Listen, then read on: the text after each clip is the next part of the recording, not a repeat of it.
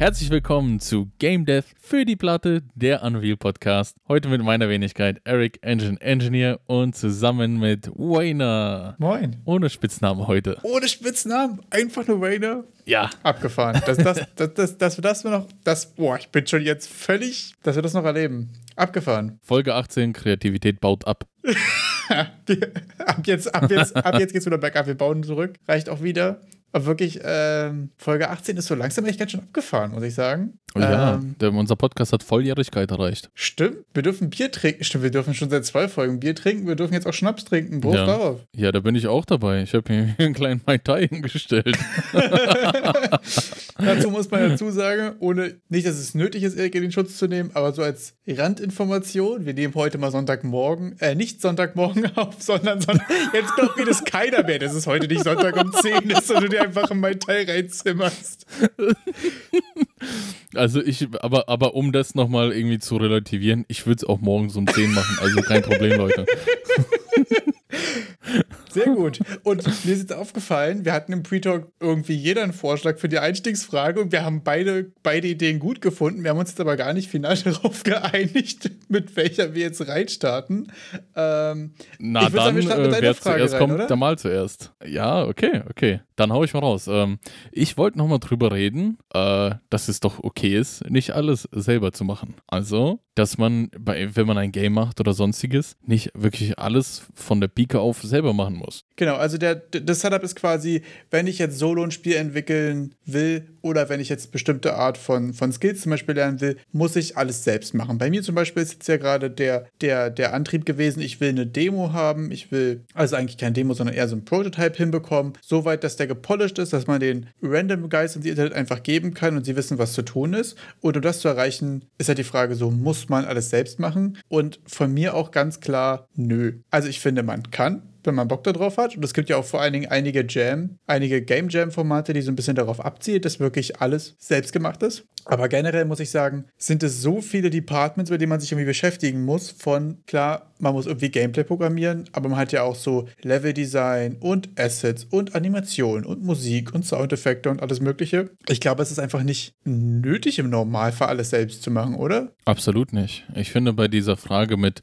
ob ich alles selber mache, from the ground up, alles selbst zu designen oder die Assets zu holen und einfach nur uneditiert reinzuschmeißen, da ist ja so ein riesiges Spektrum dazwischen an, ich könnte ja auch einfach ein paar Teile davon selbst editieren, um den Ganzen meinen eigenen Touch zu geben oder um das Ganze ein bisschen ins Konzept passender zu machen. Also statt zu sagen, naja, entweder ich mache es von komplett selber oder ich haue es unbearbeitet rein und suche mir den Künstler, dass der mir noch mehr Assets von dieser Richtung gibt, sollte man auch nicht vergessen. Man kann ja auch einfach ähm, versuchen an manchen Stellen vielleicht die Textur zu verändern oder zu bearbeiten, vielleicht ein paar farbliche Anpassungen zu machen oder ein bisschen am Mesh rumzuspielen im Blender, wenn man dazu die Fähigkeiten hat. Das ist ja auch ein, ein Punkt, der vielleicht manchmal doch vergessen wird. Das finde ich aber auch, also besonders in der alles selber machen, ja, nein, habe ich auch immer das Gefühl, es ist auch immer so eine Schwarz-Weiß-Unterhaltung. Also so, so eine klare Abgrenzung zwischen man macht es so oder so. Aber ich finde halt, unter dem ganzen Sachen selber machen oder Sachen zu deinem eigenen machen, ist es irgendwie auch krass underrated, wenn man in der Lage ist, Sachen einfach in einen bestimmten Stil reinzubringen. Also ich finde da zum Beispiel auch, ich habe es wahrscheinlich schon ein paar Mal erwähnt, aber es gibt doch dieses äh, Bullets per Minute äh, Bullets per Minute, BPM, genau, äh, ist so ein Roguelike First-Person-Shooter und der benutzt auch die Paragon-Assets und so, aber der hat trotzdem einen ganz eigenen Stil und ein ganz eigenes Shading, was da irgendwie so viel daraus macht, irgendwie aus diesen Assets und die passen da so gut rein und es fällt gar nicht mehr auf, dass es diese klassischen äh, Paragon-Assets sind, die ich ja vorher schon tausend Stunden woanders gesehen habe, so. Und die schaffen es irgendwie voll gut, das quasi in ihre eigenen Assets und ihre eigene Welt irgendwie reinzubekommen und das einfach zu ihrem zu machen und so. Das finde ich total underrated. Und ich glaube, das sind auch Skills, die sind auch nicht leicht zu, zu lernen. Sachen zu deinem eigenen zu machen, weil das für mich viel so Post-Processing und Shading und so solche Sachen, glaube ich, da kann man viel so kleine Tweaks machen und dann sehen Sachen anders aus und sind Sachen deins. Ich glaube, das ist auch wirklich nicht leicht, aber wenn du das kannst, kannst du danach ja alles an Assets, was du so findest, in deinen Stil reinbringen und das dann übel stark, weil du dann einfach super viel zur Verfügung hast als Solo-Entwickler und mit relativ wenig Arbeitsaufwand zu deinem machen kannst und das ist, glaube ich, ehrlich gesagt der beste Weg, meiner Meinung nach, als Solo-Entwickler da irgendwie ja überhaupt was zu schaffen, fertig zu werden oder irgendwie voranzukommen, ehrlich gesagt. Ja, dass das auch wirklich nach was aussieht in einem, aus einem Guss. Weil oft lese ich auch in diesen Debatten, ja, es ist sehr schwer, irgendwie äh, Assets zu finden, die vom Stil zusammenpassen. Und oh, damit es nicht so zusammengewürfelt aussieht. Und dann denke ich mir so, ja, aber man kann ja irgendwie Sachen finden, die schon ähnlich sind und da jetzt die letzten Meter eben versuchen, selbst Hand anzulegen. Ja, total. Also ich habe es zum Beispiel gemerkt, um einfach auch ein ganz dummes Beispiel zu nennen. Ich habe mir einfach zwei, drei YouTube-Guides angeguckt, habe so ein Grid-Material gemacht, was du dann so einstellen kannst, dass entweder das Grid quasi in, einer, äh, in der Welt positioniert wird. Das heißt, du hast halt einfach dreidimensionalen Grid, was quasi einfach auf jede Oberfläche rauf projiziert wird, oder dass die Rotation von dem Gegenstand mitgeht. Und mit diesen zwei Materials kann ich die auf Berge draufpacken, auf Autos, auf Gebäude, auf alles. Und es sieht immer so ein bisschen diesem Synthwavy-Style aus und so. Klar, manchmal passt es ein bisschen besser, manchmal passt es ein bisschen schlechter, manchmal hat man so ein paar Parameter, die man anpassen kann. Aber prinzipiell sind es nur zwei, drei Texturen und ein Post-Processing-Effekt, was das Ganze ein bisschen weicher zeichnet und ein bisschen Ambient Occlusion und so ein Kram macht. Äh, schon hast du irgendwie so mit zwei, drei kleinen Mitteln irgendwie ähm, viel mehr Assets zur Auswahl, die du benutzen kannst für dein Game. Ich frage mich gerade, ob, ähm, ob wir überhaupt mein, mein, meine Klavierorgel eben im Discord geteilt haben. Ob wir die da reingestellt ich haben. Ich glaube, du hattest die nicht gepostet. Weil nee. die, die habe ich nicht gepostet. Gut, dann werde ich die Klavierorgel mit dem Release dieser Folge posten, weil die Klavierorgel, ich finde, da, da kann man, wie, wie ich mal versucht habe, mir Assets zu meinen zu machen. Denn äh, für alle, die die Klavierorgel nicht kennen, das ist einfach der Versuch gewesen, mir, mir ganz schnell eine Orgel herzustellen, indem ich einfach ein Klavier nehme, das Klavier dupliziere, ein Klavier kleiner skaliere und einfach ein bisschen nach oben verschiebe, weil Orgeln haben normalerweise so zwei, zwei Tastaturen und dann habe ich das so gemacht. Das Interessante bei der Klavierorgel ist, dass ich nicht nur die, die Orgel, quasi das Klavier ineinander geschoben habe, sondern ich habe auch das Holz an diesem Klavier verändert. Ich hatte dieses Klavier, das ist im, in irgendeinem Unreal Asset Pack gewesen und das hatte nicht die richtige Holzfarbe für meine Szene. Und da bin ich in Blender gegangen und habe das Holz quasi, die, die Holzteile abgeschnitten und das Klavier einfach nochmal reimportiert und einfach irgendein Holz von, ähm, von den Megascans draufgeklatscht. Man sieht auf dem Bild auch sogar, dass die Originalholzfarbe am Stuhl hocker.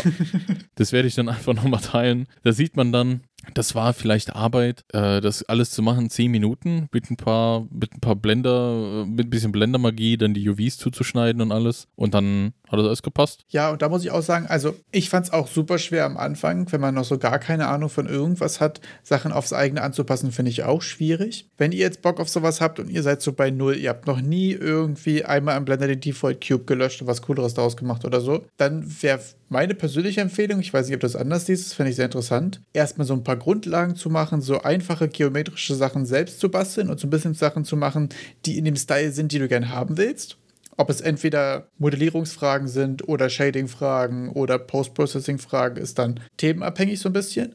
Und wenn man so ein bisschen so zwei, drei Kleinigkeiten selbst machen konnte und ein Gefühl dafür kriegt, wo es hingeht, dann kann man, glaube ich, sehr gut anfangen mit dem, was man gelernt hat, es einfach auf andere bestehende Assets anzuwenden und dann dein eigenes daraus machen. Wäre mein Ansatz. Also ich finde es sehr schwierig, wenn du vom Stil her schon etwas in Richtung Realität haben willst oder ich stilisiert haben willst, dann muss ja auch ein gewisser gewisse Skills haben, um das so umzusetzen, um überhaupt nur in den Bereich zu kommen, dass es so aussieht, wie du es magst. Ich finde eher wichtig, dass du im Blender diese Grund, dass du erstmal Verständnis hast dafür, wie, wie das mit dem Mesh funktioniert, wie das mit den Texturen funktioniert, dass du verschiedene Materials im Blender haben kannst, die sich dann auch genauso in Unreal übertragen. Wem das jetzt irgendwie Fragen aufwirft, der kann sich dann nochmal reinlesen und sich das anschauen.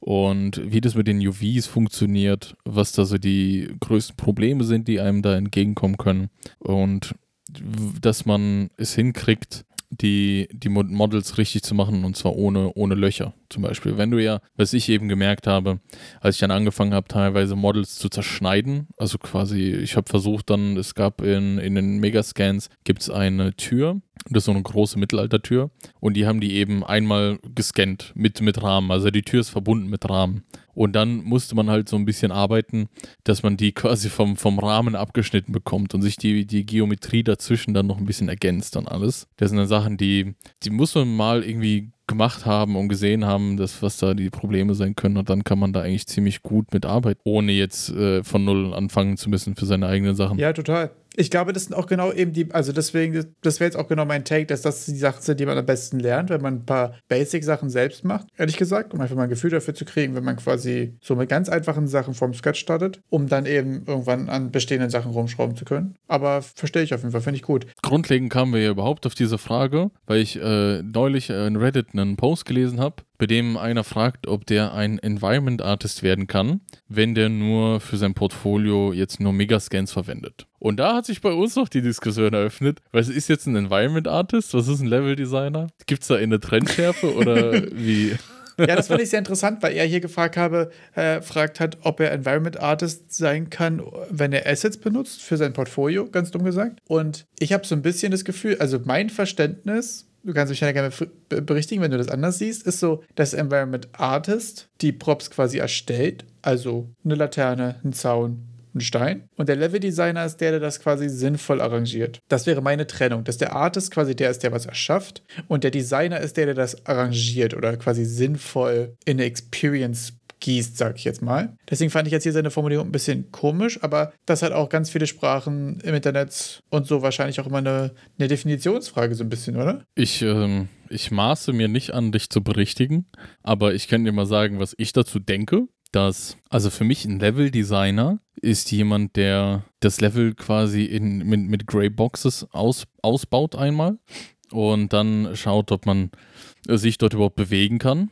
Und ein Environment Artist wäre für mich jemand, der dann diese, der dann irgendwelche Modelle nimmt, die eben schon fertig sind und das Ganze einfach mal, also quasi die, die das künstlich, also arrangiert. Also da kommt ein Baum hin, dann macht er dann den Baum hin und macht die kleinen Blumen drumherum, dass ich, also irgendwie das, was du beschreibst, klingt für mich eher wie jemand, der eben Pflanzen modelliert. Ich wollte gerade sagen, aber wie würdest du denn den Onkel nennen, der die oder die Tante, die die Bäume gemacht hat. Vegetation Modeler? Achso, da wäre Modeler noch das Ding. Okay, das ist ja interessant. Da gibt es bestimmt schlauere Leute, die wissen, wie man die einzelnen Berufe genau nennt. Weil es wäre halt schon krass, wenn ein, wenn ein Dude oder eine Dudina oder fünf von denen wirklich auch das, äh, das, das eben das, die, die, die Umgebung äh, arrangieren und auch die Modelle dazu machen, weil ich glaube, da unterschätzt man dann doch, wie viel Arbeit das ist, äh, Pflanzen zum Beispiel zu machen und alles. Ja, total. Also das ist ja auch ein Riesending. Dass so ein Environment Artist für mich jemand ist, der quasi nur die Modelle hat. Dann kriegt er vom, vom Level Designer so eine Greybox zugeschoben. Und dann hat er vom Concept Artist quasi, wie, wie so die Umgebung auszusehen hat. Und dann soll der diese Grey Boxes, die er da bekommen hat, mit sinnvoll irgendwie ausfüllen. Mit da mache ich einen Stein jetzt als Hürde hin, da kommt ein Baum als Hindernis hin das Witzige daran ist, dass wir uns wahrscheinlich jetzt voll darüber diskutieren, wo die Sachen genau getrennt werden. Und nachher ist es sowas, wo jede Firma das ausschreibt, wie sie denken. Und eigentlich gibt es gar keine so klare Trennung, wo jetzt Environment Artist und Level Designer anfangen und aufhören. Und das ist so, wahrscheinlich sind es meistens eh einfach zwei Leute, die drei Berufe haben oder so. Das ist ja auch immer so dieses mit, okay, wo fängt Embedded an, wo fängt Applikationsengineer an und wo bist du einfach nur Entwickler und dann äh, irgendwas so. Und dann denkt man, okay, gerade in der Uni finde ich auch, heißt es immer sehr klar, dann kannst du nur bis dahin aufsteigen und dann brauchst du diese Qualifikation. Und in der Realität ist es einfach so, dass da jeder macht, wie er denkt und halt macht, was gerade zu machen ist. Und nachher schreibt man da irgendwas drauf, um damit irgendwie eine Gehaltsklasse hinzupacken oder so. Wahrscheinlich.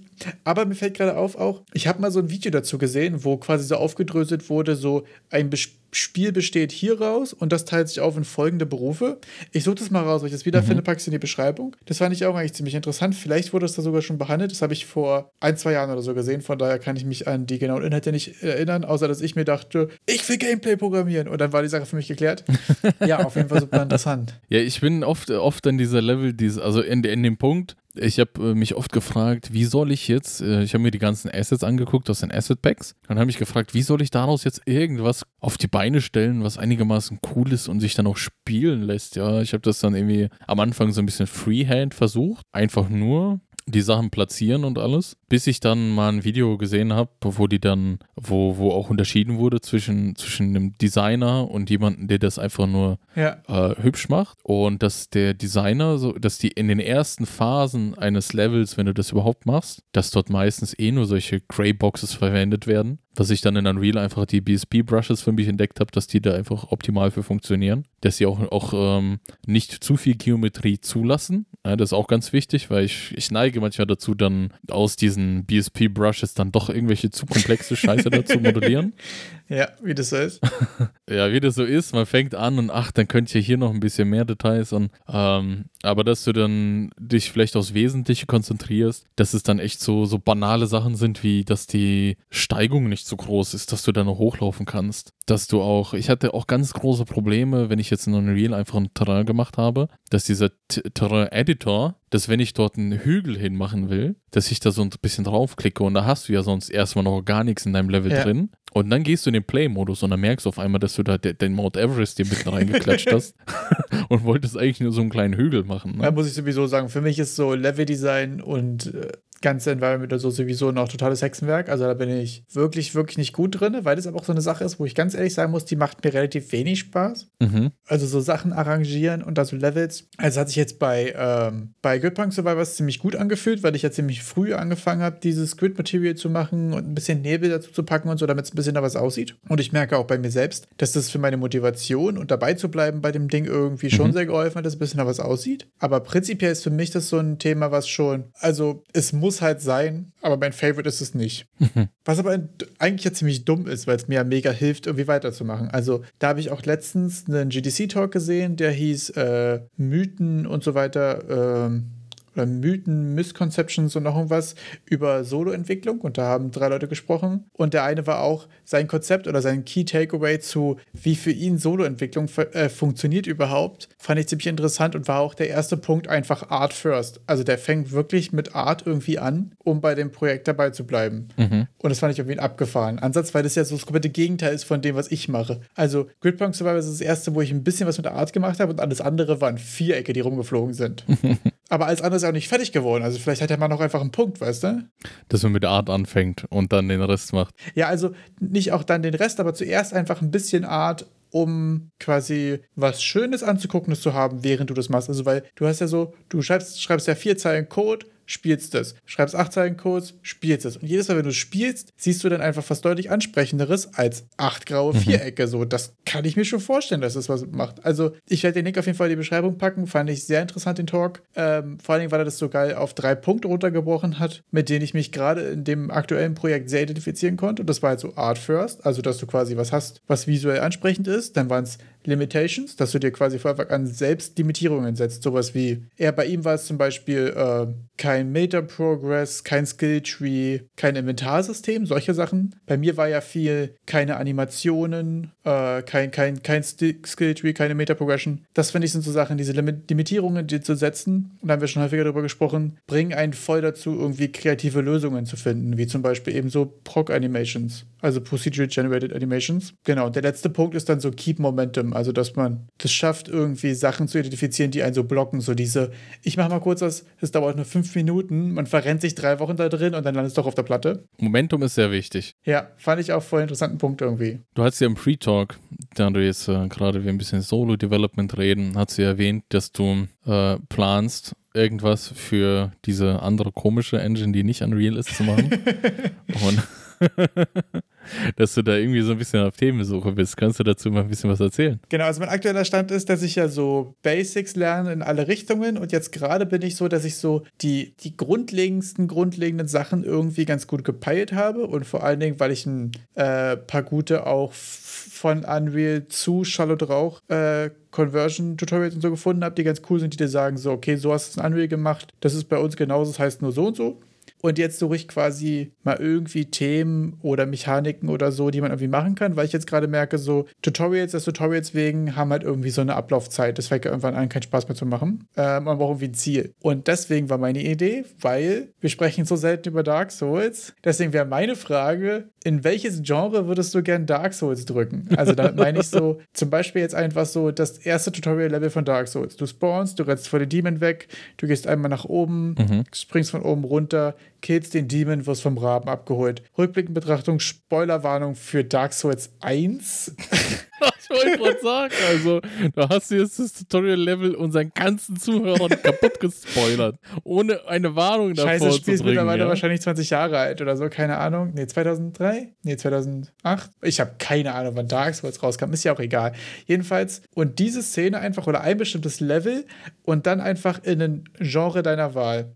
Also bei mir war spontan so Dark Souls The Roguelike, so Turn-Based, Top-Down, ganz klassisch. Du bist einfach ein kleines Ad-Zeichen, was durch die Gegend läuft. Oder Dark Souls The First-Person-Shooter oder einfach First-Person-Melee-Combat, so à la Vermintide oder ähm, Dark Messiah of Might and Magic oder so. Hast du da Ideen? Also Dark Souls ist 2011 rausgekommen. Uh. Das heißt, im, im Sep- 22. September, bald, hat- bald, bald hat Dark Souls Geburtstag und wird elf. In elf Tagen wird es elf. Tatsächlich. Ja, in elf Tagen wird es elf. Und, und jetzt hast du es den ganzen Zuhörern kaputt gespoilert. Ja. Aber du hast ja vorher auch gesagt, so ein bisschen, ja, für Solo-Development. Als du mir das gesagt hast, ist mir direkt mit, mit dem quasi mit dem nackigen Arsch ins Gesicht gesprungen. Oh, jetzt Dass bin du ich für dein gespannt, erstes- dieser Metapher. dass du für dein erstes Unity-Projekt schon anfängst, dein Scope aber mal so hart aufzudrehen. Dark Souls mit welchem Genre, Erik? Dark Souls, First-Person-Shooter, Dark Souls, das. Und ich so, wow, wow, wow, Wayner, wie wär's, wie wär's mal mit äh, Flappy Birds? Wir haben viel ja? gelernt über Scope. Nicht. wir, wir haben viel gelernt darüber. Du kannst ja Da- Dark Souls, äh, Flappy Souls machen. Flappy Souls? Flappy Souls. Ich glaube, ich glaub, das würde dir vielleicht ganz gut tun mit dem, mit dem äh, verringerten Scope. Was, was, was wäre der Twist von Flappy Souls? Ich habe keine Ahnung. Achso, du wolltest nur Flappy Bird reinbringen und dann ist einfach. Ja, Flappy weiß eben, weil Souls ist einfach halt simpel Style ist. rein.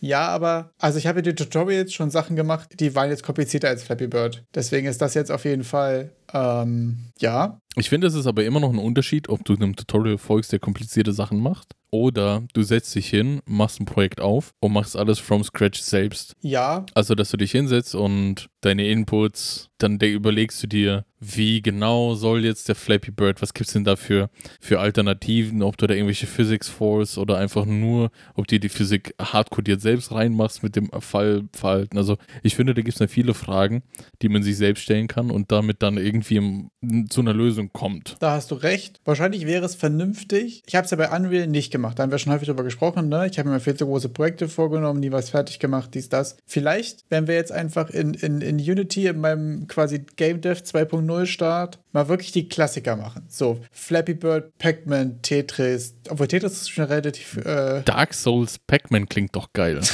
was? Vielleicht, vielleicht ist so Pac-Man, aber okay, wir geben Pac-Man noch die Möglichkeit, mit einem Schwert zuzuschlagen und Also- zu blocken. So, Pac-Man mit Melee Combat Moveset, meinst du? Ja, ja. Pac Souls. Darkman, oh ja, Darkman. Das finde ich gerade tatsächlich relativ funny, muss ich sagen. Und es ist ja also- auch simpel genug. Pac-Man mit einer Dodge Roll. Ja, Ja, Do Dodge Roll, ähm, Block und Attack, ja. dass du dann einfach nur so einen Step nach vorne machen kannst. Aber ist die Frage, mit sind die Ghosts, haben die auch quasi normale Attack-Animationen und so ein Kram oder holst die dich einfach um, sind die Ghosts? Äh, da, da kannst du ja Ghosts und vielleicht einen Boss-Ghost dazu machen. das dann, da können wir ja, da können wir ja ein bisschen drüber reden, aber so Pac-Man finde ich vom Moveset simpel genug, mit einer F- Top-Down-Ansicht vielleicht, dann mit einem, äh, mit so einem Dolchstich nach vorne, mit einem Schild und einer Dodge-Roll. Also das Schöne ist da daran eigentlich, das ist ja quasi Fix-Kamera-Angle, du hast quasi ein festes Level, du hast Top-Down, du hast kein Third-Person-Gedöns. Man müsste quasi ein Animationsset haben für, für den Spieler. Dann hast du quasi Pickups. Wenn du alle Pickups genommen hast, spawnt halt der Boss. Und du brauchst einmal simple AI, die quasi durch die Gegend läuft, random, Pathfinding, bisschen dies, das. Und dann mit dir in irgendeiner Weise kämpft. Ob es jetzt erstmal nur auf dich geht oder ob sie auch quasi Movement-Sets hat und so und Attack-Patterns. Ist wahrscheinlich auch schon wieder vom Scope viel zu krass, klingt aber ziemlich funny, ehrlich gesagt. Das, das ist genau, also du sagst jetzt schon vom Scope zu krass, aber es ist ja so, dass man sagen würde, ja gut, Pac-Man ist jetzt nicht gerade die Welt, ja. Ich glaube tatsächlich, für mich jetzt das äh, Angreifen, Animationen, Abspielen, Timings für wann, wann registriere ich Milli-Hits und so weiter, sind die Sachen, die jetzt hier gerade Scope aufmachen. Ja. Weil das Schöne an Pac-Man ist ja, dass es simple Überlappung ist und wenn der dich überlappt, bist du tot. So, das ist ja eigentlich der leichte Teil. Da hast du ja wirklich nur Random Pathfinding und Pickups und halt irgendein Highscore-Win-Condition-Ding. Und dann danach da drauf quasi das Melee-Combat-System zu packen, finde ich aber wirklich eine witzige Idee, muss ich sagen. Ja, also du könntest ja für, fürs, äh, für, für Block, für den Schild, könnte das Schild einfach aufploppen. Da muss jetzt keine große Animation da sein, sondern das Schild existiert. Und ich glaube, eine, eine, eine kleine Animation kriegst du vielleicht so procedural hin, dass dieses, dass ein Dolch sich kurz nach vorne bewegt und wieder zurück. Ja, klar. Mit äh, schnell nach vorne und zurück und dann. Also ich kann einfach eine Kiste machen, die quasi so einfach nur auf den Boden stompt, quasi ein AOE-Damage macht. Wäre sogar noch einfacher. Oder sowas. Siehst du, eine Kiste ist auch super. Dann kannst du so ein, oder so ein Kirby-Verschnitt, wo du dann mit Pac-Man die Geister aufsaugst oder so ein Shit. Ja, das ist wieder ja, super. auf jeden Fall. Das ist eine gute Idee, ja. ja, also ich fange ja gerne klein an und dann kommt der Scope Creep, aber so richtig. Ja. aber der, das wäre doch mal was Interessantes. Ja, finde ich eine wirklich witzige Idee. Finde ich gut. Äh, wir werden mal gucken. Also ich habe auf jeden Fall auch noch eine Null-Pointer-Exception in Gridpunk Survivors zu fixen, aber ist prinzipiell, glaube ich, eine ziemlich coole Idee. Also ich versuche jetzt gerade so ein bisschen, äh, falls, falls sich Leute Sorgen gemacht haben. Gridpunk Survivors wird es weiterhin geben. Ich werde es auf jeden Fall mit dem großen Fehler, der noch drin ist, und zwei der Kleinigkeiten fertig machen. Und ich werde weiter in der Itch-Seite sitzen und ich werde danach auch eine Steam-Page machen. Aber ich werde jetzt auch parallel anfangen, in Unity was anzufangen, weil nur pur lernen ultra frustrierend ist. Also auch nicht ultra frustrierend, aber es ist so langsam, dass ich mir sage, okay, jetzt stumpf Tutorials angucken. So langsam braucht man irgendwie mal ein Ziel. Und deswegen wird es jetzt dann parallel dazu noch das geben. Bisschen die Hände schmutzig machen, ja. Genau, ja tatsächlich. Ist auch einfach dann für den Progress. Also ich, ich merke ja auch, man hat so diese Einstiegshürde, dann lernt man was, dann macht man die ersten Tutorials und dann fängt man an, schon Tutorials irgendwie anfangen, äh, krass so durchzuskippen und zu sagen, okay, aha, so hat das gemacht, cool. Und ab dem Punkt muss ich sagen, fange ich dann an, die so halbherzig zu konsumieren, dass ich nichts mehr dabei lerne. Und dann brauche ich irgendwie ein Projekt, was mich, was mich voranbringt, wo ich die Sachen wirklich, genauso wie du gesagt hast, so leere Szene, ich will was umsetzen, ich denke mir, okay, mir fallen spontan drei Optionen ein, ich probiere die mal aus. Ich glaube, dann lernt man wieder in größeren Schritten. War jedenfalls bisher meine Erfahrung so. Wo ich dann mich, mich frage auch so ein bisschen, wir sind ja auch äh, quasi Hobby-Game Devs und ein ganz großer Hobby-Aspekt von, von Game Devs oder, oder was auch zu Hobby-Game Dev gehört, was meiner Meinung nach dazu gehört, ist diese ganze Modding-Szene drumherum. Also aktueller Anlass, diese Woche Cyberpunk 2077 hat ein Update bekommen, bei dem offizieller Mod-Support jetzt sichergestellt wurde. Ah, okay. Mit der mit der, mit der äh, internen Engine von CD Projekt Red. Die haben da irgendwelche Tools davon zur Verfügung gestellt, so dass du anfangen kannst zu modden. Und dann ist mir eingefallen, dass wir auch äh, diverse Leute aus der Squad Mod Community kennen, also dass da auch munter fröhlich dran rumgemoddet wird an dem Squad Game, also dieses, äh, das ist, was ist das, ein Team, Team Shooter? Ja kennst dich bestimmt noch besser aus. Na, ist einfach Mit ein Tactical Third-Person-Shooter, oder? Also, ja, Tactical, das klingt gut, das passt. Es ist so ein bisschen versucht, was so Third-Person, was so ein bisschen mehr in die Simulationsrichtung geht, glaube ich. Äh, die versuchen ja so ein bisschen sehr realistisch zu sein. Ähm, ich weiß aber auch ehrlich gesagt nicht viel über Squad. Ich weiß, dass die Leute, die spielen, es richtig geil finden und ich es mir immer mal angucken wollte, aber ich war ehrlich gesagt nie drin. Aber ich war auch äh, ehrlich gesagt in der Mod-Szene nie so richtig drin und das finde ich im Nachhinein voll schade. Ich habe auch immer ganz viel WC3-Fun-Mods gespielt, da hatten wir, glaube ich, am Podcast auch schon mal drüber gesprochen, dass ich so als Spieler irgendwie Mods schon häufig geused habe, aber so entwicklertechnisch ehrlich gesagt noch nie. Da hatte ich irgendwie zu der Zeit ähm, immer irgendwie nicht so den Drive, quasi so bestehende Sachen irgendwie zu erweitern. Ich fand immer eher cool, was so andere Leute created haben. Und als ich dann irgendwie angefangen habe, Spieleentwicklung irgendwie weiter verfolgen zu wollen oder mir genauer anzugucken, ähm, dann war ich irgendwie auch direkt schon am Programmieren in Unreal und deswegen hatte ich gar nicht diesen Zwischenschritt über Mods. Aber ich glaube, dass wirklich viele auch über Mods und sowas reinkommen. Ist ja auch ein ganz interessanter Punkt, wenn du ein, ein quasi etabliertes Base-Game hast mit etablierten Spielmechaniken, die Core Game Loop steht. Du hast schon sehr viele Assets für das Game, stehen dir schon zur Verfügung und du willst einfach selbst was dazu bauen. Das finde ich eigentlich eine ganz legitime Variante, das zu machen. Also auch, auch einzusteigen, weil du lernst ja auch anhand dessen, was im Base Game, wie die Dinge gemacht wurden, kannst du ja auch quasi State of the Art äh, Lösungen sehen für verschiedene Probleme, die einem so im Game Dev äh, begegnen. Und neben Squad habe ich dann noch das äh, Game Satisfactory gefunden, die eben auch Unreal Engine Mod Support bieten. Und da muss ich sagen, irgendwie auf die Schnelle gegoogelt habe ich da irgendwie gar nicht viel andere Games gefunden, obwohl ich wette, da gibt es noch einen Haufen mehr. Also. Du meinst jetzt Games, die Unreal benutzen und Mod-Support haben? Genau, die offiziellen Mod-Support haben und Unreal verwenden. Allgemein Mod-Support ist ja eigentlich ganz, ganz groß äh, Skyrim. Ja. Das Game ist ja besteht das kauft man sich ja nur wegen den Mods, glaube ich. Ich glaube, ab einem gewissen Punkt ist es ja auch ohne Mods nicht mehr spielbar so richtig. Also Musst du ja auch einfach, also weil du verpasst einfach unendlich viel Content, wenn du äh, Sky ohne Mod spielst. Es gibt ja quasi eigene Games, also eigene abgeschlossene Games über Skyrim. Also Skyrim ist mehr oder weniger einfach nur noch die Engine für ein anderes Game. Also mir fällt da ganz prominent Enderal ein. Ähm, und es gab noch ein anderes, das heißt, glaube ich, Skywind oder so, was quasi ein Morrowind-Remake in Skyrim ist, obwohl das, glaube ich, nie fertig geworden oder, boah, ganz schwieriges Halbwissen. Falls wir es finden, packe ich mal einen Link in die Beschreibung. Ähm, Enderer ist auf jeden Fall wirklich ein fertiges, abgeschlossenes Game da drin. Und da muss ich auch dazu sagen, für alle, die Game Dev irgendwie interessiert und die Programmieren aber nichts am Hut haben, let's go for modded games. Also das ist ja eigentlich ein super geiler Einstieg, weil du hast eben genau die, die Hürden äh, mit Assets finden und auch äh, potenzielle Spieler finden und so. Wie du schon gesagt hast, du bist ja auf einer etablierten Plattform mehr oder weniger und du hast die Assets schon da. Kann ich mir vorstellen, dass das voll der gute Einstieg ist, tatsächlich einfach sich ohne große Hindernisse mit Design auseinandersetzen zu können. Von daher ist es eigentlich mega cool. Was die Haupt-Modding-Games sind, sind ja so, so, Skyrim wird ja viel gemoddet und, und Fallout ist ja auch von Bethesda. Das hat auch eine riesige und starke Modding-Community. Da gibt es auch so einige Total Conversion Mods, glaube ich, heißen die dann, die wirklich das komplette Game auf den Kopf stellen. Es gibt auch irgendwie ein paar Skyrim-Mods, die irgendwie Skyrim dann zu Dark Souls machen und den Schwierigkeitsgrad hochdrehen und mal ein bisschen das Combat verändern. Ich finde, ähm, aber ganz interessant an Unreal-Spielen, die Mod-Support bieten, ist auch die Verfügbarkeit von so unendlich vielen Unreal-Tutorials. Also du hast bei, bei diesen, bei, bei Fallout, bei Skyrim, hast du ja ein bisschen das Problem, dass das alles interne Engines sind, die jetzt keinen so großen Zugang ermöglichen.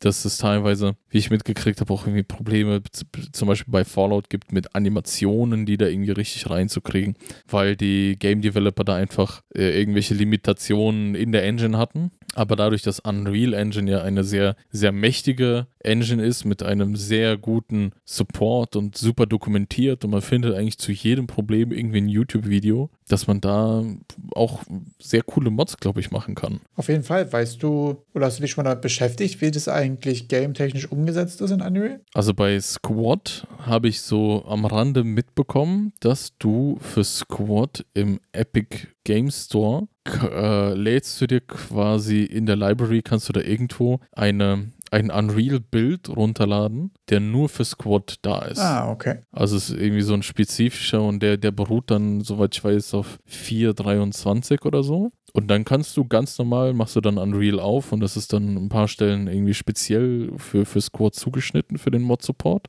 Dass du dann äh, DLCs für Squad innerhalb dieser Engine produzierst und die dann auch in Squad reinladen kannst. Da sind im Hintergrund auch noch die ganzen irgendwelche Verifier, dass es dann auch irgendwie reingeladen werden kann ins Game, weil im Endeffekt stellst du es dann ja auch der Community zur Verfügung und die können das dann bei sich auch reinladen. Und so genau habe ich mich damit auch noch nicht auseinandergesetzt. Es ist nur ein ganz interessantes Thema, was ich glaube, dass auch im, im Rahmen von Hobbyspielentwicklung auch äh, nicht zu unterschätzen ist. Weil wir haben noch nie drüber gesprochen und ich dachte heute, heute ist der Tag, jetzt mit 18. Ja, total. Also ist auch eine Sache, wo ich ehrlich sagen muss, ähm, Finde ich im Nachhinein auch schade, dass ich da irgendwie nie, nie dolle große Berührungspunkte hatte. Ähm, Finde ich aber sehr stark. Also bin ich tatsächlich einfach ganz dumm aus Spielersicht totaler Fan von. Hatte ich sonst aber irgendwie noch nie was mit zu tun, so. Falls ihr was habt, könnt ihr uns gerne im Discord schreiben. Joint den Discord, gebt uns fünf Sterne. Wir haben schon lange nicht mehr für gebettelt, ja. Wir haben lange nicht nach fünf Sterne gefra gefragt. Oder betten wir? Gefragt. Also entweder wir fragen, vielleicht fordern wir auch manchmal. Also ich meine, wenn ihr euch jetzt, wenn ihr uns jetzt nicht fünf Sterne auf Spotify gegeben habt, sind wir auch nicht sauer. Wir sind nur enttäuscht. Genau.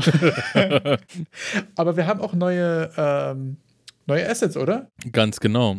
Denn diesen, es ist ja, äh, es, letzte Woche war der erste Donnerstag, glaube ich, kommen die mal raus, oder Dienstag. Oh, jetzt wird's bin ich, komme ich wieder ins Schwimmen. Donnerstag oder Dienstag. Der erste Dienstag des Monats, behaupte ich jetzt einfach der mal. Der erste Tag des und Monats? Da, der erste, die, die, die, die, die Tag des Monats. Und es gibt äh, dementsprechend auch fünf neue Asset Packs free for the month. Wer das noch nicht mitbekommen hat, man lade sich den Epic äh, Games Launcher runter und man gehe zu Unreal Engine in den Marketplace und besorgt sich erstmal die fünf Assets des Monats for free, weil den könnt ihr euer Rest eures Lebens behalten und verwenden in äh, auf jeden Fall Unreal Engine Games. Wir hatten im Pre-Talk hatten wir auch ein bisschen ein Gespräch darüber, kann man das Zeug denn auch in anderen Game Engines verwenden? Und da bin ich ein bisschen unsicher wie genau die Regelung ist. Bei den, bei den Paragon Assets hast du ja gesagt, da sind wir uns einig, dass das nur für Unreal Engine ist. Genau, also da steht auf jeden Fall ganz aktiv dabei, only for, for usage, usage in Unreal. Äh, ich habe das Gefühl. Megascans genauso. Genau. Ich habe das Gefühl, dass die Sachen, die von Epic for free zur Verfügung gestellt werden, also die quasi nicht irgendeiner Weise Third Party sind, ähm, Unreal Only sind. Und bei allen anderen, die man im, im Market Store kaufen kann, ist es wahrscheinlich von dem Creator abhängig, aber würde ich mal sagen, ist dem im Normalfall egal. Also ich denke mir, wenn jetzt irgendjemand im Epic Store Animationen und Charaktere verkauft, ist dem das höchstwahrscheinlich egal, in was für eine Engine man die benutzt. Aber das ist immer die Frage. Was ich euch aber auch auf jeden Fall sagen kann, ähm, unabhängig von der Engine, wenn man zum Beispiel bei Humble Bundle hatte ich ja schon einige Sachen mir geholt, was so Assets und Animationen und so Kram angeht, auch zum Beispiel diese Infinity PBR Sachen. Da kriegt man nämlich auch immer einen Key für Unity und für Unreal, was ganz praktisch ist, weil dann sind die Sachen immer schon in den richtigen Formaten mit einer Demo ziehen und so und das ist mega entspannt zu benutzen. Also da kann ich für Humble eine Werbung machen. Es ist auch beim Unity Store so, dass es äh, sehr viele kostenlose Assets gibt im Unity Store, die auch äh, außerhalb von Unity verwendet werden dürfen. Also bei Unity weiß ich zumindest ganz genau, dass es dann dabei steht, wenn du es nur in Unity verwenden darfst. Ah, okay. Und dementsprechend, es gibt viele, viele Assets im Unity Store, die man auch eben in anderen Engines verwenden könnte. Man muss nur kurz den Umweg gehen und sich die aus Unity dann exportieren. Genau. Dazu muss man aber auch wieder sagen, Sachen wie Candy oder auch Quaternius sind natürlich da richtig nice, weil wenn du da coole Assets hast, musst du quasi nur rausfinden, wie du sie in die verschiedenen Engines bekommst, weil die sind ja generell quasi free für CC0, benutzt es wo auch immer oder in was auch immer du benutzen willst. Und das ist natürlich auch besonders nice, wenn die quasi zentral zur Verfügung gestellt werden für mach damit, was du willst, basically. Und dann kommen wir jetzt mal zu den Free for the Month Assets. Da fangen wir an mit einem ganz interessanten Paket, das nennt sich Flexible Combat System Basic. Und das ist ein vollkommen flexibles Combat System, wo man eben.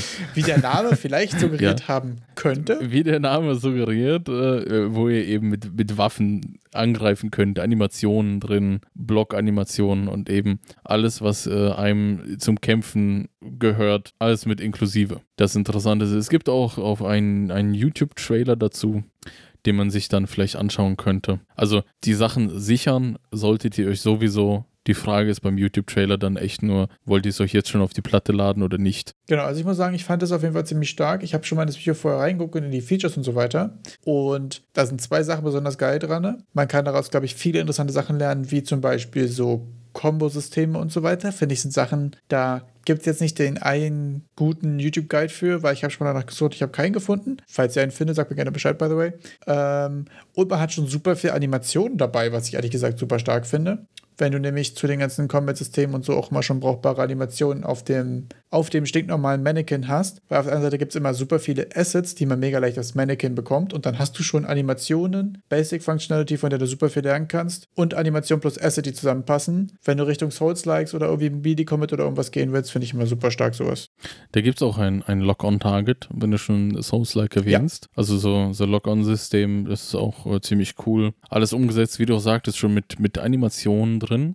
Der gleiche Anbieter hat auch ein das richtige Combat System im, im Market Store, weil das hier ist nur die, nur die Basic-Variante. Und dann gibt es auch das Flexible Combat System ohne Basic dabei. Da habt ihr dann noch mit Pfeil- und Bogenschützen und äh, verschiedene Waffen, die ihr verwenden könnt und, und auch äh, Magie, die, die da irgendwie umgesetzt ist. Also bekommen wir hier die Basisvariante und das richtige ganze Combat System gibt es dann nochmal für äh, 170 Dollar.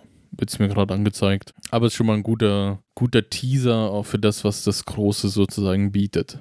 Was ihr sonst noch kriegt, sind, äh, das restliche sind dann eher Asset Packs. Also es gibt noch einmal Dynamic Volumetric Sky. Da habt ihr dann eben, kriegt ihr einen Himmel mit volumetrischen Wolken, die auch dynamisch sind und so ja, ganz, ganz hübsch aussehen. Das wäre noch das äh, nächste Interaktive. Was ihr auf jeden Fall kriegt, was auch mega cool aussieht, meiner Meinung nach, ist das City Environment Mega Pack Volume 2. Und das ist so eine richtig geile Cyberpunk City und es ist wirklich sehr viele Assets. Es sieht so aus wie Ghostwire Tokyo, einfach so geschenkt einfach. Das ist mega abgefahren. Ja, geschenkt, das ist es, geschenkt. Einfach äh, holt es euch. Allein schon die ganzen Graffitis. Ich habe es mir noch nicht runtergeladen, aber ich gehe auch davon aus, dass die Graffitis alles ähm, Decals sind. Also ziemlich gut sich auch dann wiederverwenden lassen. Und das einfach sieht mega cool aus, die Farben und alles. Ich, ich fahre da schon so ein bisschen auf diesen Cyberpunk-Style ab. Dann, wenn ihr es ein bisschen ruhiger angehen wollt, es gibt auch ein paar äh, Scan Labs Interior Volume, was eher solche ähm, gescannten Gegenstände sind für, für Architekturanwendungen.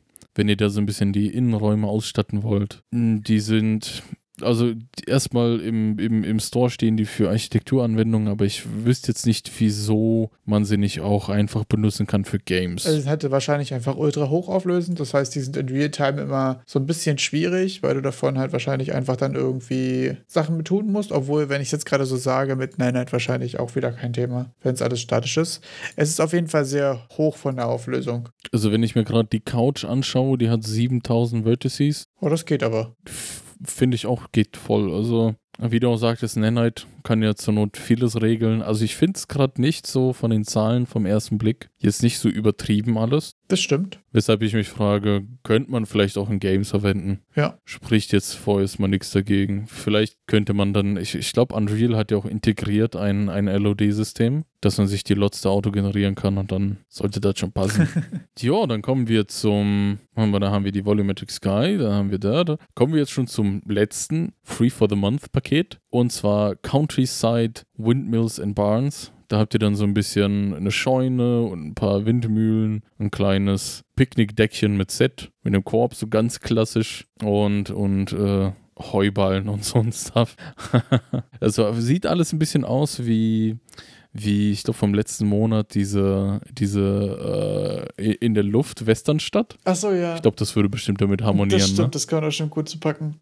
Schaut's euch an, wenn ihr den, wenn ihr äh, Red Dead Redemption 3 machen wollt, dann könntet ihr vielleicht CDS jetzt gebrauchen können. Was auch noch diesen Monat dazu gestoßen ist zur äh, Permanently Free Collection. Also wir waren jetzt bei den Free for the Month Assets, die sind einen Monat lang äh, frei verfügbar. Also äh, Epic Games runterladen, die Dinger euch kaufen und dann sind die für immer für euch verfügbar. Aber ihr müsst es jetzt innerhalb dieses Monats machen. Es gibt auch Asset Packs, die sind permanent for free verfügbar. Wayne und ich haben ja vor, vor ein paar Folgen jetzt schon die, das Vorhaben gefasst, dass wir mal ein Game Jam machen, nur mit diesen permanently free verfügbaren Assets. Ja. Und da haben wir jetzt noch zwei. Also eins, das Stylized Asian Village, ist auf jeden Fall diesen Monat dazugekommen ist so ein asiatische, asiatisch angehauchtes, ich glaube, das nennt sich feudal-asiatisch angehauchte äh, Landschaft mit, mit diesen ganz, wie, wie man es so sich vorstellt, wenn man feudal-asiatisch hört. Äh, also Samurais und so. Die Samurais und so, das ist es, ja. Die, die, so in diesem Stil alles aufgebaut und kriegt ihr eine ganze Stadt. Und ähm, kann sein, dass es vielleicht sogar schon letzten Monat zur Verfügung stand. Das ist auch ein Stylist Egypt. Also so wie man sich ägyptische Städte vorstellt, auch aus dem gleichen Zeitraum so in etwa. Also eher so, wie es zur, zur Blütezeit der Ägypter war. Jetzt kommen wir zu, zu geschichtlichen Aspekten, wo ich wirklich mit Ahnungslosigkeit glänzen ja. kann. Nee, aber Stylist Asian Village finde ich auf jeden Fall ziemlich cool. Ja, das Egypt ist auch eigentlich ganz cool. Das beides kommt vom gleichen Dude, Alexander Ivanov. Ah, okay. Der, der kommt mir, der Name, der Name kommt mir auch so bekannt vor. Ich glaube, der hat schon, kann es sein, dass er vielleicht schon ein paar Mal ein paar Sachen for free rausgehauen hat? Ich guck gerade mal. Also bis jetzt sehe ich bloß die Sachen gerade als aktuell free, aber es kann wohl sein, dass die schon mal in der monatlichen Rotation waren. Jedenfalls, diesen Permanently for free verfügbar. Das äh, sind schon ganz coole Asset Packs. Kann man schon sehr viel mit anfangen. Ah ja, mega stark, stimmt. Wenn wir, wenn wir dann schon bei, beim Unreal Stuff sind, könnten wir über den dieswöchigen Donnerstag-Stream reden. Und zwar Titel ganz groß: Analyzing Lyra's Animation. Oha. Und zwar, äh, jeder, der es nicht mitbekommen hat, es gibt jetzt ein neues Sample-Projekt für Unreal Engine 5. Das nennt sich Lyra wir hatten ja schon mal drüber gesprochen, dass das jetzt wirklich auch ein Projekt von Epic ist, das dazu gedacht ist, dass ihr das modifizieren könnt und darauf Games aufbaut. Ähm, Im Gegensatz zu damals gab es ja mal ein Shooter-Projekt, das intern eher nur dafür verwendet wurde, um zu schauen, ob die, die neueren Versionen noch mit den alten Engine-Versionen kompatibel sind. Aber dieses Lyra, was eben so ein, Multiplayer, Third-Person-Arena-Shooter-Grundgerüst bietet, ist wirklich dazu gedacht, dass man es sich runterlädt runterlädt, anschaut, was sind die neuen Features von Unreal und äh, darauf dann seine Spiele aufbaut. Ganz interessant in diesem neuen Projekt sind eben die Animationen, wie das mit den Animationen gelöst ist, weil die dort auch das neue das neue Unreal Skeleton verwenden. Also es gab in, in Unreal Engine 4 gab es ein altes Skeleton mit dem weißen Bodybuilder-Dude, der so richtig breit ist und die ganze Zeit rumläuft. Und in Unreal Engine 5 haben wir jetzt äh, ein, ein Mannequin und eine Quinn, also weiblich und männlich, zwei Charaktere, die eben auch ganz, ganz neue coole Features haben, wie zum Beispiel IK Food, IK Feed, also dass die Per Füße, Default schon dabei sind. wenn ihr per Default schon dabei, dass die Füße eben immer am Boden kleben, wenn ihr zum Beispiel eine Treppe hochgeht. Das war eben bei 4 nicht so. Und da in diesem Talk, in diesem Unreal Stream diese Woche wurden jetzt mal die ganzen Features beleuchtet, wie das funktioniert mit den Animationen, weil die sind schon äh, komplizierter. das war schon. Das finde ich ehrlich gesagt, also das fand ich auch schwierig daran, ehrlich gesagt, dass jetzt in Unreal 5 das Default Manne- Mannequin direkt mit Food IK kommt. Also mal kurz, äh, mal kurz alle abzuholen. IK ist Inverse Kinematics und das ist quasi ein System, wo du quasi guckst, wo wird mein Fuß gleich stehen und abhängig davon dann den, das Knie und die anderen Gelenke quasi sich dann nachbilden. Das ist so dieses, deswegen rückwärts. Und das ist jetzt quasi per Default schon dabei. Das heißt, wenn du jetzt mit dem Default Unreal 5 Mannequin eine Treppe läufst, sind die Füße immer auf der Stufe und das Knie und so richten sich dann immer danach, dass es wieder natürlich aussieht. Und das finde ich interessant, dass die ehrlich gesagt schon in den Default irgendwie so viel Komplexität auch mit reinbringen. Ja, es ist wirklich sehr interessant und auch, ich mache das dann mal auf. Ich habe es mal aufgemacht und versucht nachzuvollziehen, wo wir früher bei dem Unreal Engine 4 Mannequin hatten wir dann die, die äh, Laufanimation, Sprintanimation in so einem Blend Space. Ja. Also in so einem Asset, das quasi die verschiedenen Geh- und Laufanimationen verbindet und innerhalb, abhängig von der Geschwindigkeit, eben eine Mischung von den zwei Animationen anbietet. Was im ersten Moment auch kompliziert ist, aber man, man hat den Dreh nach einer Stunde raus und hat so grundsätzlich verstanden, was passiert da. Ja. Aber, be- aber ich habe da das Lyra aufgemacht, habe ich dann gedacht, wow, was geht denn jetzt hier ab? Weil die haben da wirklich Ja. so viele kleine Animationen und das Ganze gehackstückelt und das, also die, die Hand einzeln animiert und die Schulter und alles und dann wird es alles in irgendeinem überkomplizierten Animation Blueprint irgendwie alles ineinander vereinigt und ich so, wow, gar keine Ahnung, was passiert. Das finde ich ehrlich gesagt äh, eigentlich auch ganz cool an Anime, dass es irgendwie so einfach ist, quasi klassische Animationen zu haben und prozedurale Animationen quasi drüber zu blenden und das quasi so additiv zu machen. Aber es ist auch wirklich nicht einfach reinzukommen in das ganze Ding. Also ich muss sagen, auch so IK, also was ja einfach so prozedurale Animationen sind, so on top auf klassische vorgeskriptete oder statische Animationen, sag ich jetzt mal, ist auch eine Sache, wo ich auf jeden Fall auch überhaupt nicht reingekommen bin und wo ich auch größten Respekt vor habe. Also für mich persönlich ist da auch einfach der Plan, in prozeduralen Animationen irgendwie so weit zu kommen und einfach eher auf geometrischen Sachen zu bleiben, weil für mich ist das zum Beispiel ein Rabbit Hole, was immer wieder in Projekten mein Momentum gekillt hat. Dass ich mich in Animationen verloren habe und dann nicht fertig geworden bin und keinen Progress gemacht habe. Also für mich irgendwie auch ein ganz äh, so, ein, so ein schwarzes Loch irgendwie an Zeit immer wieder gewesen. Also da ist für mich irgendwie immer noch ein bisschen Hexenwerk, muss ich sagen. Aber man kann so viel coolen Scheiß damit machen. Also es gibt ja dazu auch noch physische Animationen, wo du quasi ja auch noch physische Interaktionen auf deine Animationen wieder draufpacken kannst. Also sowas wie wenn du dir den Kopf stößt, wabbelt der Kopf auch so nach hinten. Das sind einfach Sachen, die sind auch so cool, aber das dann, also man kann sich, finde ich, in Unreal Engine Animationen auch total verlieren. Aber mega cool, dass sie da ein Video zu gemacht haben und dann mal ein bisschen Überblick äh, über die Best Practices und deren Workflow und so einfach geben. Ja, damit man sich dann ein bisschen weniger verliert. Ähm, es geht auch grundlegend in dem Video auch ein bisschen, also es geht nicht nur ganz konkret um die Lyra-Animation, sondern auch grundlegend, wie Animationen in Unreal funktionieren, was äh, für, was, was das Skeleton ist, also quasi die, die Knochen von deinem Modell und ich wusste vorher zum Beispiel gar nicht, wirklich in wie vielen einzelnen Parametern ein, ein Skeleton, also wenn, wenn ich zwei Modelle habe und die importiere ich mir rein und wenn da eine kleine Sache anders ist, dann sagt Unreal, gut, ich habe hier ein neues Skeleton und dann muss man anfangen, sogenanntes Retargeting zu betreiben, um die Animation von einem Skeleton auf ein anderes zu übertragen. Und da fängt schon das ganze Hexenwerk an. Da gibt es dann auch fünf verschiedene Varianten fürs Retargeting. Und da gibt es dann wieder zehn Probleme, die jede einzelne Variante hat, wo man dann auf irgendwelche Sachen achten muss, wie zum Und Beispiel. das ist dann der Zeitpunkt, wo mein Projekt auf der Platte landet. genau da. ja, also es ist, also wenn, wenn der schon anfängt mit A-Pose und T-Pose, ja, also die T-Pose, ne, die man kennt, um Dominanz zu zeigen. Ja. Also da geht, da kann man sich sehr viel Probleme abholen und natürlich wird im Stream dann auch gesagt, dass in einer perfekten Welt müsst ihr euch nicht drum kümmern, weil euer Artist euch nur ein Skeleton liefert. Und da sage ich so, ja gut, aber fühle ich gar nicht. Also Das ist auch wieder beim großen Problem, finde ich, wenn du eben gerade, was wir vorhin besprochen haben, in dem Solo-Szenario, wo man ja auch einfach verschiedene Assets irgendwie zusammenführt, da ist das natürlich total unrealistisch, irgendwie mit, mit, mit solchen Sachen zu arbeiten. Aber das für- wirft für mich gerade eine sehr interessante Frage auf. Mit dem, was du weißt, und ich habe das Gefühl, du weißt ehrlich gesagt über Animation das ganze Gedöns irgendwie deutlich mehr als ich.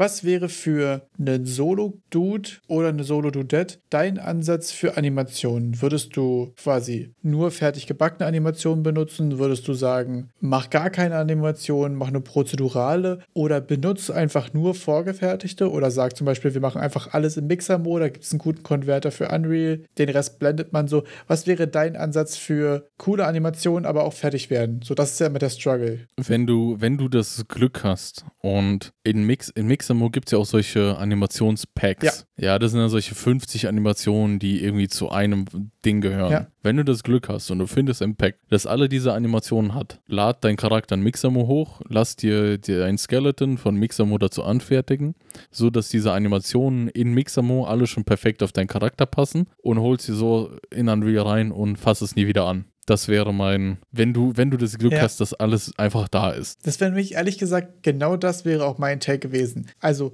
entweder mach ein Spiel, wo jeder Charakter die Animationen braucht, auch mit einem Pack irgendwie abbildbar ist. Ob es ein Pack ist, was mal free war, oder ein Mixer-Mo-Pack oder ein Pack, was zu dem Charakter dazu kam, alles cool. Oder lass es komplett weg und mach nur prozedurale Animationen. Also nur simple, code-driven Sachen. Sowas wie kleine Wiggles, kleine Ausweichsachen, leichte Sachen, die irgendwie ein bisschen ange angekantet sind. Eine Hit-Animation machst, einen leichten, okay, du flippst einmal kurz nach hinten, flippst zurück. So ganz einfache, code-driven Sachen, die nur mit Position, Scale, Rotation irgendwie Kleinigkeiten machen. Das wären, glaube ich, die eine von zwei Optionen für mich, wo ich sagen würde, da wird man als Solo-Entwickler fertig. Und es würde mich mega interessieren, falls es hier irgendjemand hört, was euer Ansatz dafür ist. Oder was vielleicht auch einfach nicht funktioniert hat, was gut funktioniert hat. So Takeaways. Wenn ihr euch jetzt fragt, wieso wir gerade darauf bestehen, dass das so aus einem Pack kommt, ähm, ich habe schon mal versucht, zwei inkompatible Animationen, also eine G-Animation mit einer Laufanimation über so einen Blend Space zu verbinden. Und das ist einfach der letzte Scheiß, wenn die nicht aufeinander passen. Da fängt das also in dem Moment, wo du versuchst, die, die G-Animation mit der Laufanimation zu mischen und die Beine machen dazwischen irgendwelche komischen Sachen und dann kriegst du nur noch ein Zucken. Statt ein, statt ein Bewegen wird es einfach nur so ein Zucken auf der Stelle. ich Für sehe mich seh verzweifeltes Gesicht beim Für mich Wayne. auch ganz schlimm. Wie gesagt, ich habe schon ein paar Mal angefangen, Souls-like zu machen. Nichts davon ist fertig geworden. Aber auch so Übergänge zwischen Attacken. Also von Attacke zu Idle, von Attacke zu Rolle ist meistens scheißegal, weil du dann eh jumpst und du bewegst dich und so. Aber von einem Attack zum nächsten die Blends ordentlich hinzubekommen und die Timings ist, wenn es aus verschiedenen Packs kommt, unendlich furchtbar. Also es gibt zwei Möglichkeiten, äh, was wir ja auch letzte Woche dem GDC-Talk von den Dreamscaper-Leuten gelernt haben. Du kannst einfach Kompromisse eingehen und sagen, es gibt zwischen den Attack- Attack-Animationen halt keine Überleitungen. Das funktioniert super von Top-Down. Wenn du Partikeleffekte rumspringen hast und du siehst sowieso nicht so genau, aber in Third Person geht es zum Beispiel nicht. Also das sind auch einfach die Sachen, dass man gucken muss, was man für Anforderungen hat. Ich glaube, wenn du Top-Down bist und ein bisschen mehr Entfernung, dann kommst du auch besser dann da irgendwie drumrum mal keine guten Überleitungen zu haben. Aber in Third Person, wenn du direkt an der Schulter von deinem Charakter klebst und der macht seine Tag fertig und flippt dann so die alte Animation, das sieht super beschissen aus. Und deswegen äh, kann ich das auch unterschreiben. So, nimmt ein Pack oder ein Künstler oder ein, eine Sache, die schon konsistent ist. Einfach. Und wenn man sich jetzt fragt, wieso befolgen die nicht ihren eigenen Tipp und versuchen das dann händisch nochmal nachzubessern, es ist einfach ein Krampf, das Unreal Mannequin aus Unreal zu bekommen und in Blender ordentlich zu importieren. Denn da ist ein ganz, ganz fieser Punkt, der Blender äh, nicht kann. Und zwar haben die Unreal Skeletons nochmal für jeden Knochen eine eigene Knochenorientierung. Und dieses Konzept kennt Blender nicht. Deshalb, egal was ihr macht, ihr könnt nur Scheiß importieren. Ach so, du in meinst, wieso Also wir das nicht äh, das machst zu deinem eigenen Ding-Konzept da, dahin bekommen? Ja, also Äh, für genau, mich persönlich, genau. ehrlich gesagt, weil mir auch einfach das Wissen dafür fehlt. Und ich habe auch das Gefühl, Animationen zu bearbeiten ist nicht trivial.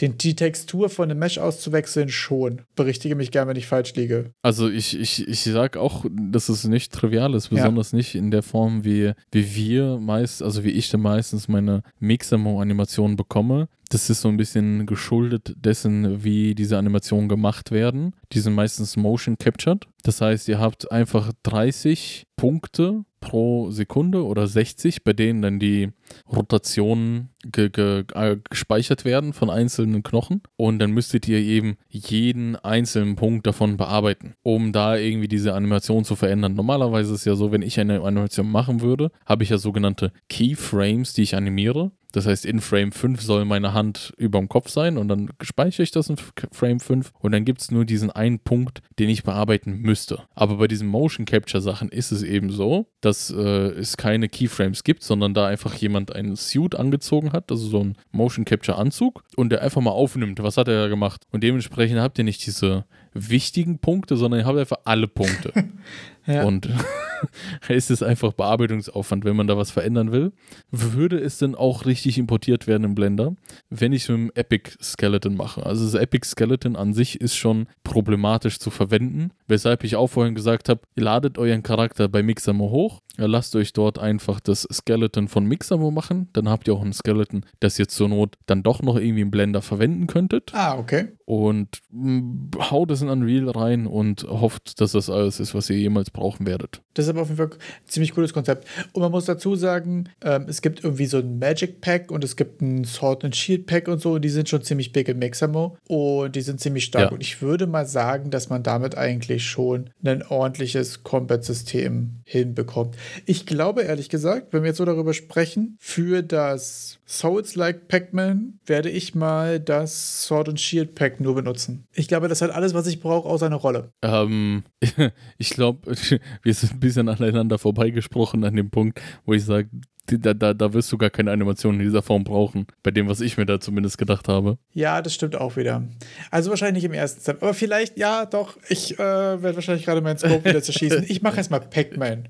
Und dann reden wir weiter. Genau. Das ist, glaube ich, der richtige Plan. Wir fangen mal, ne, Schritt für Schritt. Was noch, was, was ich da vielleicht noch hinzufügen wollte, wenn jemand irgendwie in Unreal Sachen machen will und ein interessanter, wichtiger Punkt, den ich eigentlich ganz schnell entdeckt, für mich entdeckt habe, dass der einem viel Flexibilität bringt, auch insbesondere Animationen zu vermischen, ist, dass man äh, quasi Animationen anhand von einzelnen Knochen aufteilen kann. Dass ich den Oberkörper was anderes Ah, ja. machen lasse als die Beine. Das ist super wichtig. Das ist, da, da, dadurch könnt ihr dann eine Animation auf dem Oberkörper abspielen und äh, die ganz normale Laufanimation für die Beine nehmen und damit habt ihr schon ganz, ganz viel Flexibilität gewonnen. Ja, das macht auch ehrlich gesagt mega viel, äh, gibt dir mega viel Freiheit in der Implementierung deines Kampfsystems. Sowas wie, willst du schlagen und laufen gleichzeitig oder willst du es eher Souls-like mit, wenn ich schlagen drücke, bewege ich mich eben so weit vor, wie die Root Motion hier vorgibt. Und so kannst du total Mhm. frei entscheiden, ob du eher so ein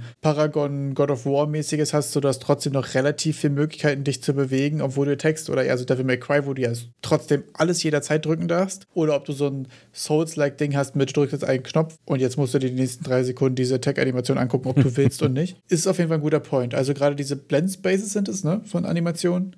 Die Blend Spaces, die vermischen verschiedene Animationen, stimmt. aber es gibt noch so Blend Pose per Bone. Ah, genau. bei dem du auf verschiedene, also ich kann dann zwei Animationen auswählen und ich sage dann äh, ab dem Rückenknochen 1, die heißen dann meistens Spine, Spine 01, will ich eine andere Animation spielen und dann bei be- solch diese, diese ganzen Skeletons sind ja alle hierarchisch aufgebaut und so, dass du dann quasi den höchsten auswählst aus dem, aus der Hierarchie, der noch was aufspielen soll. Also, wie ihr hört, Animationen, eigene Welt, eigene, da, da könnte man noch mal f- 15 Stunden darüber reden und keiner weiß Bescheid, was Ja, abgeht. das stimmt. Da kann man es auf jeden Fall auch richtig übertreiben. Schaut euch das Video an. Da werdet ihr nochmal äh, relativ doch schnell eingeführt. Es ist nicht sanft, da würde ich lügen. Es wird einem alles vor die Nase gelegt und ihr könnt dann die einzelnen Punkte dazu nochmal googeln und euch informieren. Aber gutes Stream. Ja, nice. Was ich auf jeden Fall, weiß nicht, apropos Stream, erste Frage. Warst du mit den News durch? Ja. Geil. Zweiter Punkt ist keine Frage mehr, weil du gerade sagst Stream.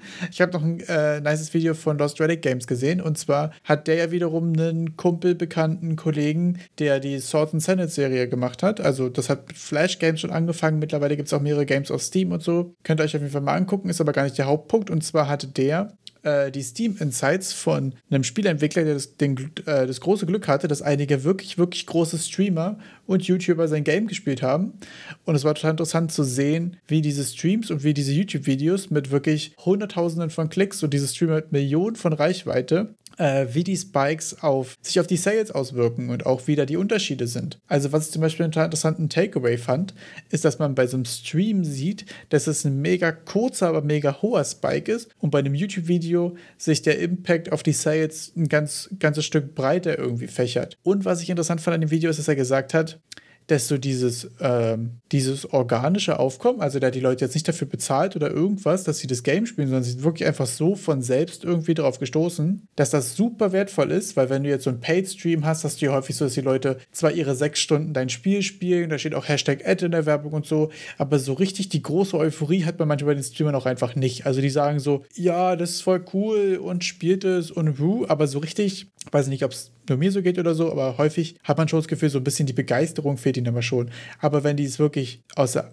Eigenmotivation rausspielen und sagen, ey, guck mal hier, das ist ein cooles Game, das habe ich hier letztens entdeckt, ich folge den Entwicklern schon länger bei Twitter oder irgendwie so eine Geschichte dazu haben und es dann wirklich cool ist, dass dann der Impact auf die Sales auch wirklich immens ist. Und es war voll interessant, auch mal die Zahlen dazu zu sehen und die Verhältnismäßigkeiten. Packen wir auf jeden Fall Link mal mit die Beschreibung. Du riechst, du riechst die Maloche schon. Ah, der ist eine Ad, Hashtag paid, ah, oh, das macht dir bestimmt schon keinen Spaß. Der muss arbeiten, der Arme. Na, geht es dir nicht so? Also ich habe schon das Gefühl, also es ist auch sehr unterschiedlich. Es gab welche, da stand schon bei mir Werbung drin und die sind trotzdem mega drauf abgegangen und die, ich habe auch Lust aufs Game bekommen. Also bei mir hat es mega gut funktioniert so. Aber es gab auch schon welche, wo man sagt, okay, du hast jetzt hier drei Tage gezockt, aber so richtig fühlen tust es nicht, oder? Sei mal ehrlich. Das war so manchmal Also ich, ich, ich persönlich bin dann mehr so dieser YouTube-Schauer. Also ich äh, gucke mir solche Sachen gerne auf YouTube an.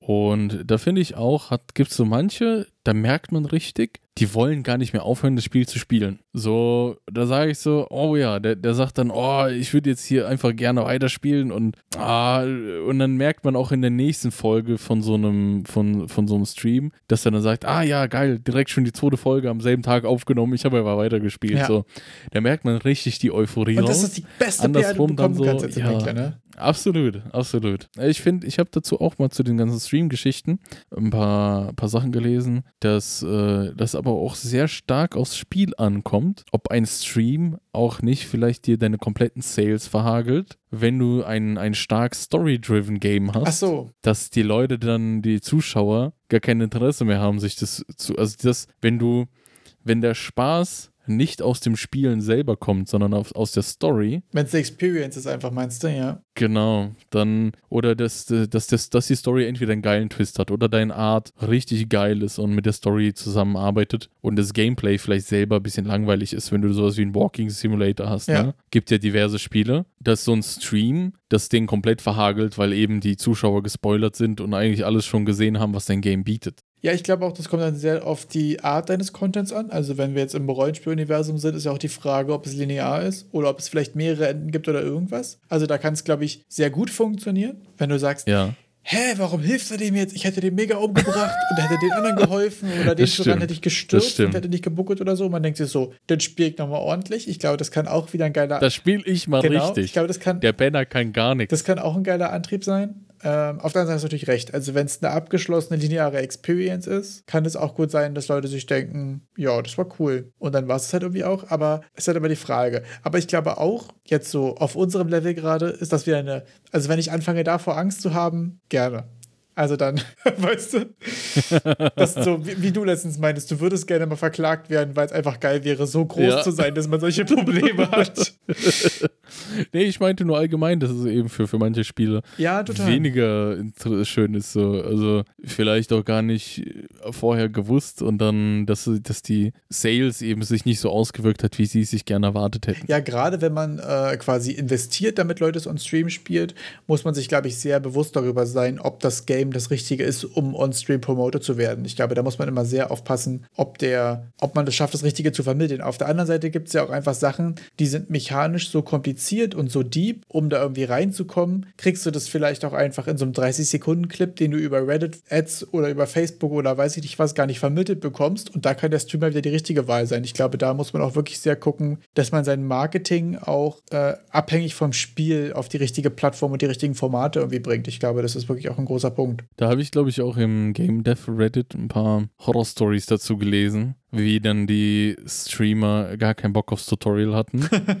das Tutorial geskippt, weil äh, kann ich doch eh zocken und dann das Game so richtig falsch gespielt haben. Ja. Also so, ne, und das dann ist irgendwie, und dann sagen die, äh, voll scheiße und äh, Ja, also das ist für mich wirklich auch die Horrorvorstellung, wenn du jemanden dann irgendwie dazu bekommst oder sogar dafür bezahlst, dass er quasi dein Spiel promotet und dann aber an der Zugänglichkeit scheitert. Boah, das mhm. ist, das ist ja wirklich, also der Horror, ich glaube, das, weil du ja gerade so die komplizierteren ja. Games erwähnt hast, dass das Streaming gut dafür wäre. Das ist wirklich auch schwierig, ja. Gut, da braucht man wahrscheinlich auch einfach ein paar professionelle Streamer. Also, dass man diese, also so eine gewisse Professionalität von, dass die sich jetzt nicht so dieses, also ich finde, das klingt einfach so dumm, wenn ich sage, öh, Tutorial brauche ich nicht, so. Ja, was ist das? Finde ich auch. Also da muss man, glaube ich, auch mal sehr aufpassen, ähm, wie die Streamer so drauf sind und haben die Bock und so. Und ich glaube, da kann man auch, glaube ich, einfach, wenn man ein bisschen persönlicheren Kontakt zu denen pflegt und so, glaube ich, einfach viel rausholen, um auch da Erwartungshaltungen und so zu schaffen und zu klar zu kommunizieren, wie man sich das so vorstellt, Zusammenarbeit und sowas. Ich glaube, da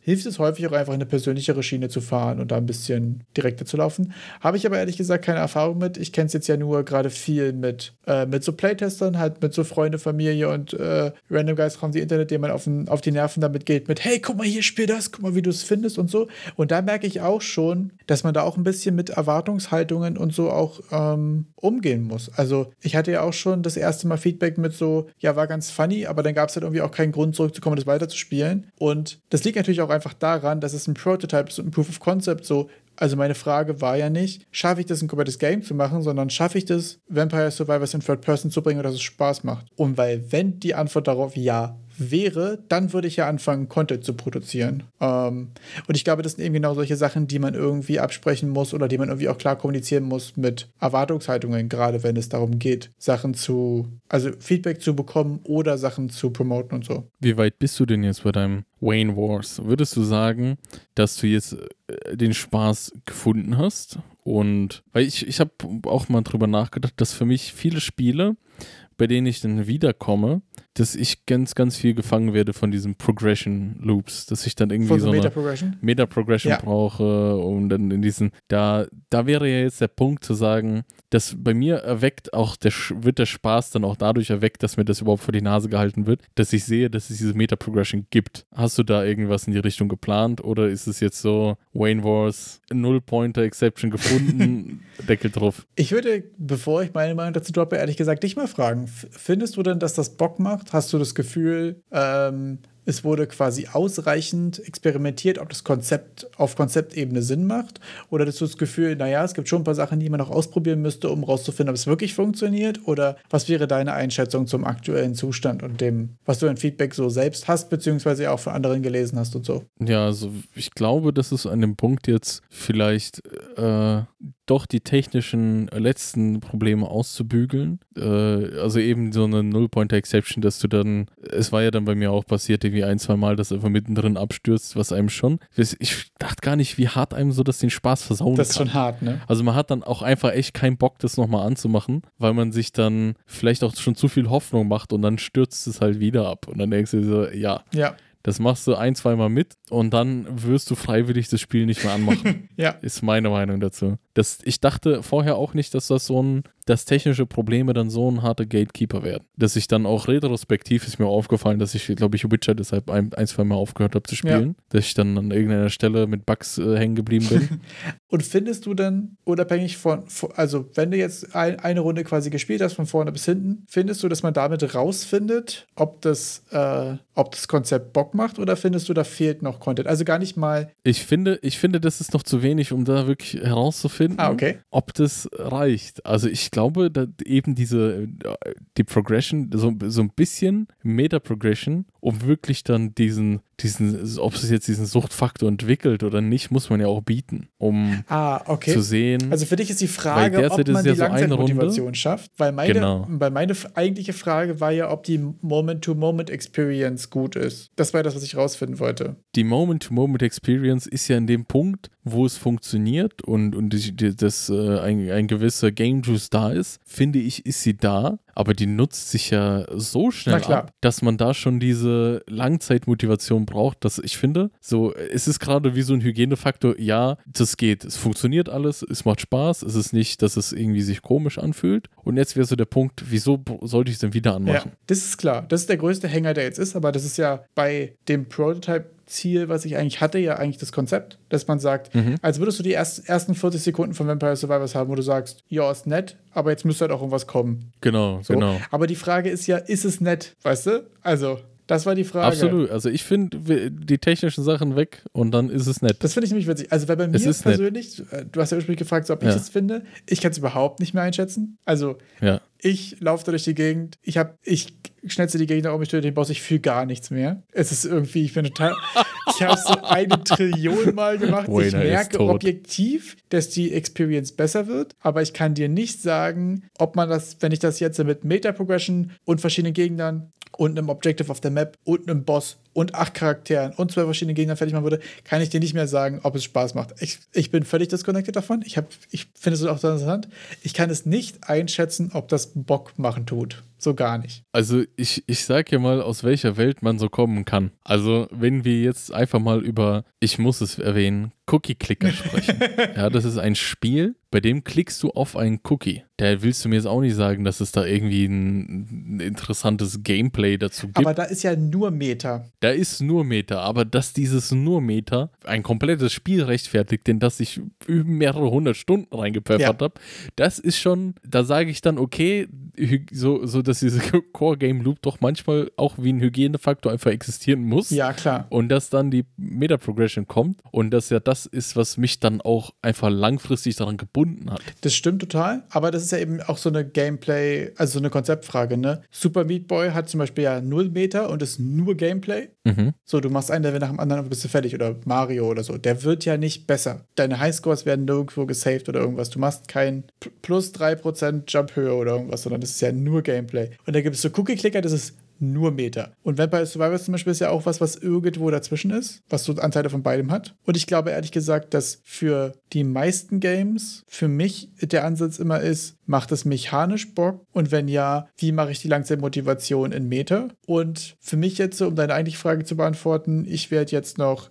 die Null-Pointer-Exception finishen und ich werde die Itch-Seite machen und ich werde die Steam-Seite machen und dann wird es so bleiben. Um richtig rauszufinden, ob es cool wäre, wäre für mich persönlich sogar mehr Gegnertypen und mehr Fähigkeiten, mehr Upgrades, glaube ich, die Sachen, die für mich irgendwie interessanteren Content bringen würden. Weil eine Meta Progression würde für mich gerade an dem Minute-to-Minute-Gameplay nicht viel ändern weil ich das Gefühl habe, die Varianz im Gameplay ist zu gering mit nur drei Fähigkeiten und drei Passiven.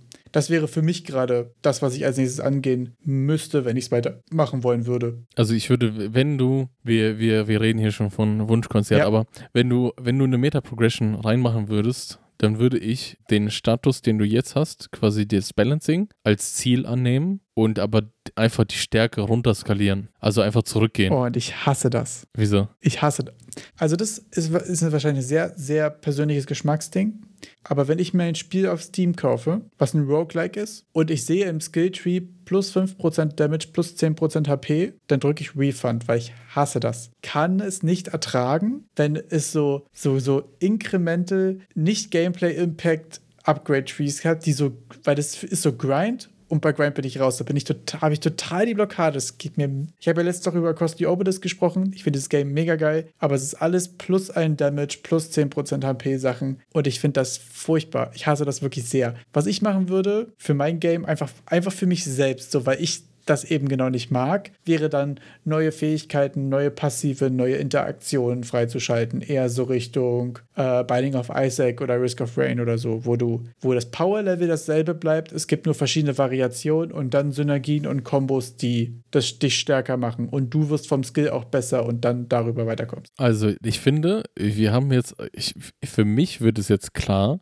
dass wir hier fundamental äh, zwei verschiedene äh, Game, also überhaupt Spielmotivationen Total. aufgedeckt haben. Und ich, es wird mich jetzt echt interessieren, ob es da, da muss es doch hundertprozentig dazu irgendwie Literatur geben, die das Ganze wissenschaftlich fundiert mal aufarbeitet. Äh, allein an, an, an Motivationstypen und wie die in etwa in der Bevölkerung vertreten sind. Das würde mich jetzt einfach interessieren. Ja, ich glaube auch ehrlich gesagt, dass es sehr einen, ähm, ja, so eine Typenfrage ist. Ne? Es gibt ja auch immer so diese Kategorien an Spielern, ich habe die jetzt gar nicht im Kopf, aber es gibt so welche, die ja so sehr auf, auf Min-Maxen Optimierung sind. Es gibt so Leute, die wollen einfach gerne äh, stetigen Progress. Also an meinem Konzept ist ja viel die, der potenzielle Frust, wenn du nicht besser wirst und die Synergien und so nicht erkennst, dann stagnierst du ja einfach mega hart. Das Schöne an deinem Ansatz ist, mit plus 5% Damage, plus 10% HP, dass du dieses Rogue Light Ding hast, was so schön ist mit, es wird immer einfacher. Das heißt, du kommst automatisch immer weiter in dem Game. Und wenn du es bis zu Ende grindest, wird es mega leicht, den Boss zu töten. Das heißt, jeder ist in der Lage, dieses Spiel durchzuspielen und zu finishen. So,